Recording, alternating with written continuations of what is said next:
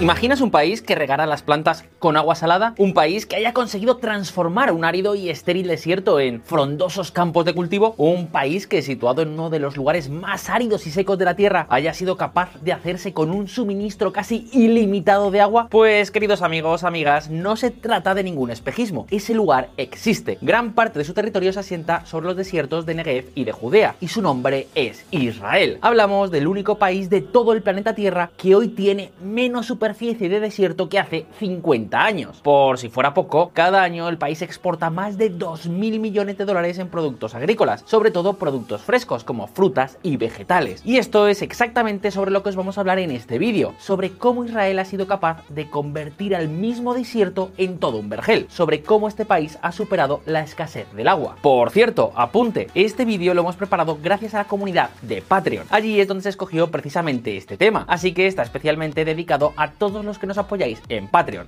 Arranquemos.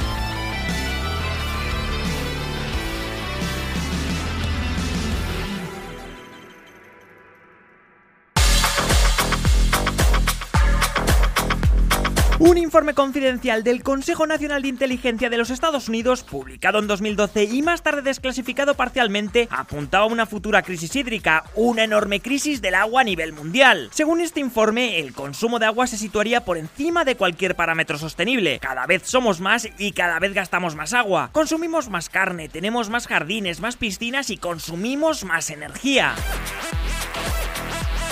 Todo ello son cosas que podéis creerme requieren de muchísima agua. Por ejemplo, producir un kilo, tan solo un kilo de carne, consume 17 veces más agua que producir un kilo de maíz. De esta forma, el informe coincidía con otras informaciones de expertos en que más del 20% de la población mundial, más de 1.500 millones de personas, sufrirán y mucho con esta crisis hídrica durante las próximas décadas. 1.500 millones de personas que tendrán serios, pero que muy serios problemas para acceder a un suministro regular de agua. Hablamos, amigos, de una crisis que pondría en jaque a todo el sistema alimentario mundial y que no penséis ni por un instante que se limitaría a castigar a los países más pobres. Por ejemplo, el Valle de San Joaquín en California, el centro, el corazón de la agricultura de calidad californiana, podría desaparecer al menos tal y como hoy lo conocemos. Y eso, eso es lo que ha hecho que en este vídeo nos hagamos una pregunta. ¿Estamos acaso condenados a no tener suficiente agua? Pues queridos amigos, amigas, creo que ha llegado el momento de echar un vistazo a uno de los lugares más áridos y yermos de todo el planeta.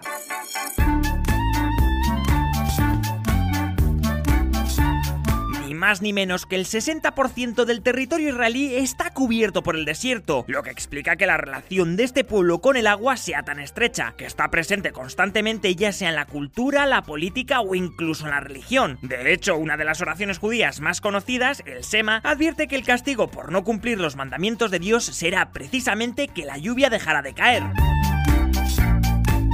A pesar de ello, tal y como seguramente todos sepáis, Israel es un país próspero, un importante exportador agroalimentario y tiene un suministro abundante y garantizado de agua. De hecho, incluso le suministra agua a sus vecinos. Así que la pregunta, la gran pregunta que podemos hacernos es ¿cómo demonios han logrado superar la escasez del agua? ¿Qué podemos aprender de ellos? ¿Nos enfrentamos a un futuro con agua? o con sed. En este vídeo os vamos a responder a todas estas preguntas, pero antes, antes tenemos que empezar por el principio. Tenemos que ver un poquito de historia. Las arterias de Israel. A finales de los años 20, los economistas que asesoraban al gobierno británico, que en aquel momento era quien controlaba este territorio, afirmaron que la inmigración de más judíos a Palestina no era sostenible. Y no lo era porque, según sus cálculos, los recursos hídricos eran tan limitados que era imposible que pudieran vivir más de 2 millones de personas tirando por lo alto. Sí, lo sé, hoy viven más de 12 millones, ya sabéis, las previsiones. El caso es que desde ese preciso momento las organizaciones judías de la zona entendieron pues que su futuro pasaba por incrementar los recursos hídricos. Tenían que encontrar agua a toda costa, para los campos de cultivo, para los nuevos colonos que pudieran llegar y para poder construir un nuevo Israel.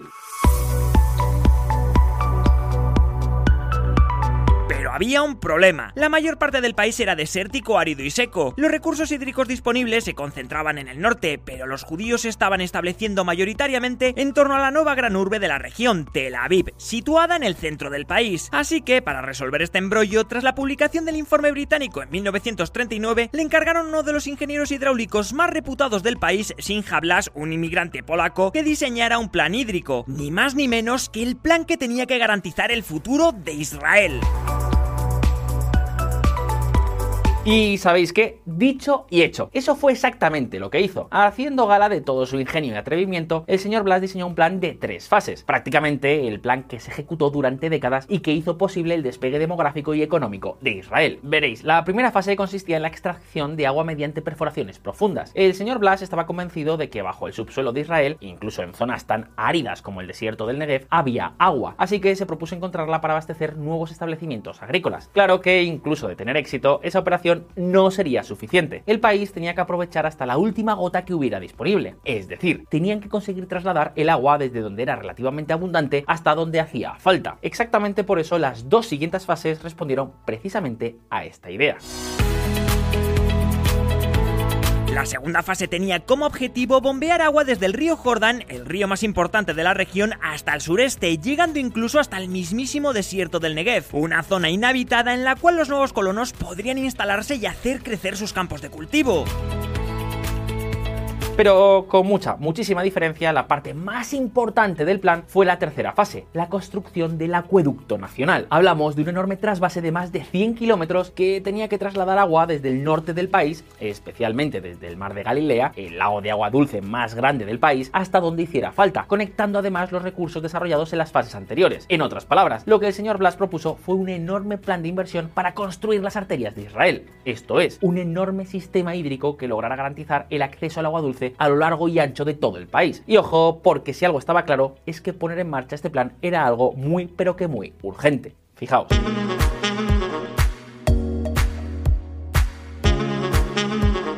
Día de la declaración de independencia del Estado hebreo, el 14 de mayo de 1948, Israel tenía 806.000 habitantes. Prácticamente en los siguientes tres años llegaron al país 700.000 personas más. Evidentemente, la mayor parte de ellas procedentes del viejo continente. Para atender de repente a tantas personas, alimentarlas y lograr que encontrasen un trabajo para subsistir, hacía falta mucha, muchísima agua. De esta forma, las restricciones de agua se volvieron cada vez más exigentes y poner en marcha el plan de Sinjablas era algo de máximo máxima urgencia. El problema es que hacía falta mucho dinero, y no estamos hablando de un país precisamente rico por aquel entonces, por no hablar de que los pocos recursos de los que disponía el nuevo gobierno israelí pues iban a parar en gran medida a la seguridad y la defensa. Entonces la pregunta es ¿cómo hacerlo? Pues fue justo aquí cuando el por aquel entonces primer ministro de Israel, Ben Gurion, tomó una de las decisiones más polémicas de toda la historia de Israel, una decisión que pudo incluso terminar desembocando en todo un conflicto civil.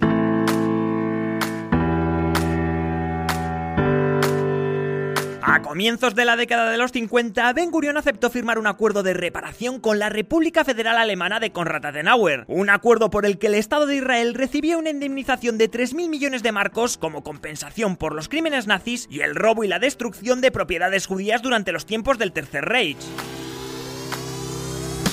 fue algo tremendamente impopular. Aceptar una compensación por tantísimo dolor, muchos israelíes sintieron que se estaba comprando su dolor, que se estaba mercantilizando con uno de los sucesos más trágicos de la historia de la humanidad. Hubo protestas, manifestaciones, enfrentamientos violentos con las fuerzas de seguridad y al final la Knesset, el Parlamento israelí, aprobó el acuerdo por tan solo dos votos de diferencia.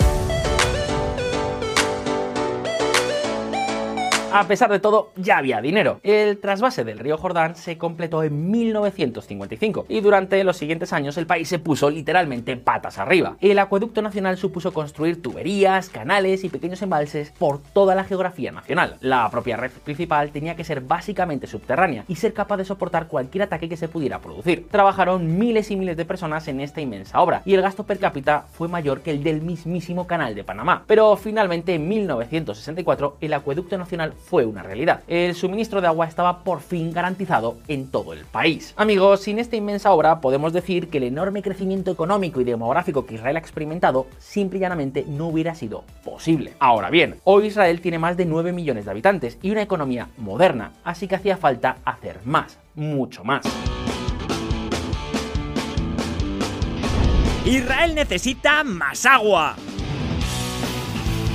Con el comienzo del siglo XXI, los problemas con el suministro de agua volvieron a estar una vez más sobre la mesa, y fue aquí cuando se puso en marcha toda una nueva revolución. Y es que, veréis, en 2006 se tomó la decisión de transferir la gestión del sistema de agua desde el nivel político al nivel tecnocrático. Esto es, los políticos dejaron de estar al frente y se creó la Autoridad del Agua de Israel, una agencia cuya misión pues, es gestionar el sistema de forma profesional. Y vaya si lo hicieron. En 2008 esta Autoridad del Agua tomó una decisión muy pero que muy controvertida. Todo el mundo tendría que pagar el precio real que costaba suministrar el agua. Hasta ese momento, tal y como ocurre en la mayor parte de países del mundo, pues el precio del agua estaba subvencionado por el gobierno.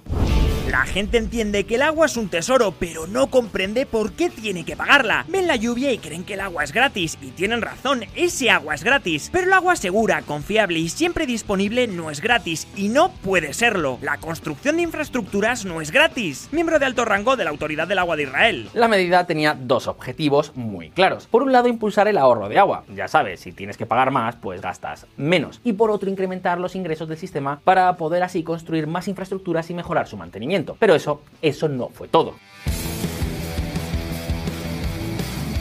Esta agencia también le retiró a los ayuntamientos el control de la distribución del agua y la gestión de las aguas residuales. A cambio, creó un sistema de 55 empresas municipales que tenían que funcionar con criterios de mercado para gestionar toda la red. El dinero recaudado ya no iría a los presupuestos municipales, sino a mejorar el sistema. Por ejemplo, a evitar las fugas de agua de las tuberías, que en muchas ciudades supone perder más del 30% de todo el agua, y que en Israel está muy por debajo del 10%. Además, de esta forma, si un alcalde pues quiere regar los parques municipales, ya no tiene agua gratis para hacerlo, tiene que pagar el precio real. La medida, amigos, fue un completo y rotundo éxito. Sin tener que limitar el suministro, el consumo de agua residencial pública y privada cayó casi un 20% en todo el país. Por ejemplo, en los parques y jardines, pues se sustituyeron muchas plantas por otras mejor adaptadas a la zona, que consumían menos agua. Y luego en la agricultura, pues pasó tres cuartas partes de lo mismo.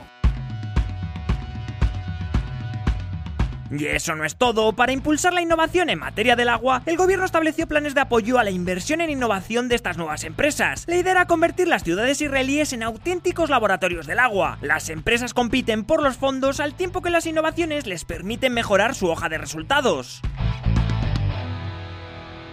Y así, así es exactamente como se venció de nuevo a la sequía durante los primeros años de este siglo XXI. Pero, ¿sabéis qué? Aún no hemos terminado, porque una cosa es evitar la sequía y otra muy distinta, tener todo el agua que quieras y además convertirlo en un gran negocio. Y eso, eso es exactamente lo que Israel ha conseguido. Atento. En el ingenio está la clave. Amigos, Israel es un país conocido por tres cosas. El Mossad, la eficacia de sus Fuerzas Armadas y también la innovación. De hecho, es conocido como la Startup Nation. Y en el caso de la gestión del agua, que es toda una prioridad nacional, pues no iba a ser diferente. Especialmente en el campo de la agricultura, que al fin y al cabo supone el 55% de todo el consumo de agua de Israel. Y sí, fue precisamente en este país donde se produjo una de las grandes revoluciones agrícolas de las últimas décadas, el riego por goteo. Una técnica que permite ahorrar hasta el 60% del agua al tiempo que mejora el rendimiento de los cultivos. Hablamos de una técnica que consiste en regar una planta gota a gota, directamente a la raíz, y que en los últimos años ha sido mejorada con el conocido como fertirriego. Esto es, un riego por goteo en el que se incluye también gota a gota los fertilizantes. E incluso con el nutrirriego, el no va más de la tecnología agrícola. En este caso, por ejemplo, mediante el riego por goteo, se suministra todo lo que las plantas necesitan para crecer, de tal forma que incluso se pueden desarrollar enormes plantaciones sobre la mismísima arena del desierto. Con el nutrirriego, los cultivos crecen en cualquier lado. La arena del desierto se puede utilizar para mantener la planta en su lugar, y el agua con nutrientes es administrada por el riego por goteo que se encarga del resto, Rafi Mehoudan. E incluso ahora están introduciendo diminutos dispositivos que se colocan en las raíces y detectan cuándo hay que regar exactamente las plantas. Pues bien, el caso es que todas estas tecnologías han sido desarrolladas sobre todo por empresas israelíes. Pero ahí, ahí tampoco queda todo. Otro campo en el que los israelíes son especialmente buenos es en el de las semillas, tanto de las semillas tradicionales como de las modificadas genéticamente, algo que les ha permitido, por ejemplo, reducir el consumo de agua de cada planta. E incluso, atentos, han desarrollado semillas que se pueden regar con agua ligeramente salada como es el agua salobre, que es un tipo de agua de la que hay una enorme cantidad en el subsuelo de todo Oriente Medio, pero que siempre se pensó pues que no valía para nada. Sí, sí, tal cual como lo escucháis. En Israel podéis encontraros con melones, tomates, pimientos o yo que sé, berenjenas, entre otras muchas clases de frutas y verduras que son regadas con una mezcla de agua dulce y agua salada. Y aún hay más. Junto a la infraestructura ligada al acueducto nacional, durante los últimos años este país ha desarrollado una segunda infraestructura para repartir las aguas residuales depuradas por todo el país, de tal forma que ni más ni menos que el 85% de todas ellas se reutilizan. ¿Para qué? Pues básicamente para la agricultura y también para regar, por ejemplo, parques o campos de golf. No hay nada parecido en el resto del mundo. Y para colmo, Israel también se ha convertido en uno de los líderes mundiales en la tecnología de la desalinización. De hecho, una de las mayores plantas por volumen y eficacia de todo el planeta se encuentra precisamente en el entorno de Tel Aviv, la planta Sorek, que es capaz de procesar más de 600 millones de litros de agua al día. Y así, de esta forma, es como Israel ha vencido a las sequías que llevaban azotando esta región del mundo desde hace milenios. Israel, un país enclavado en un terreno seco y árido, hoy tiene todo el suministro de agua que pueda necesitar, e incluso le agua a Palestina y también a Jordania. Todo lo ha conseguido mediante la ingeniería, la innovación y también el sistema de precios. Pero llegados hasta aquí, turno para ti. ¿Qué te parece la apuesta de Israel por el agua? ¿Crees que es el camino a seguir para evitar una crisis hídrica? Déjanos por aquí abajo tu respuesta en los comentarios. Y ya sabéis, si este vídeo te ha resultado interesante, no olvides darle al botón de like. Y antes de terminar, muchas gracias a todos los que nos apoyáis en Patreon. Espero que este vídeo que vosotros mismos habéis escogido os haya gustado. Un saludo y hasta la próxima.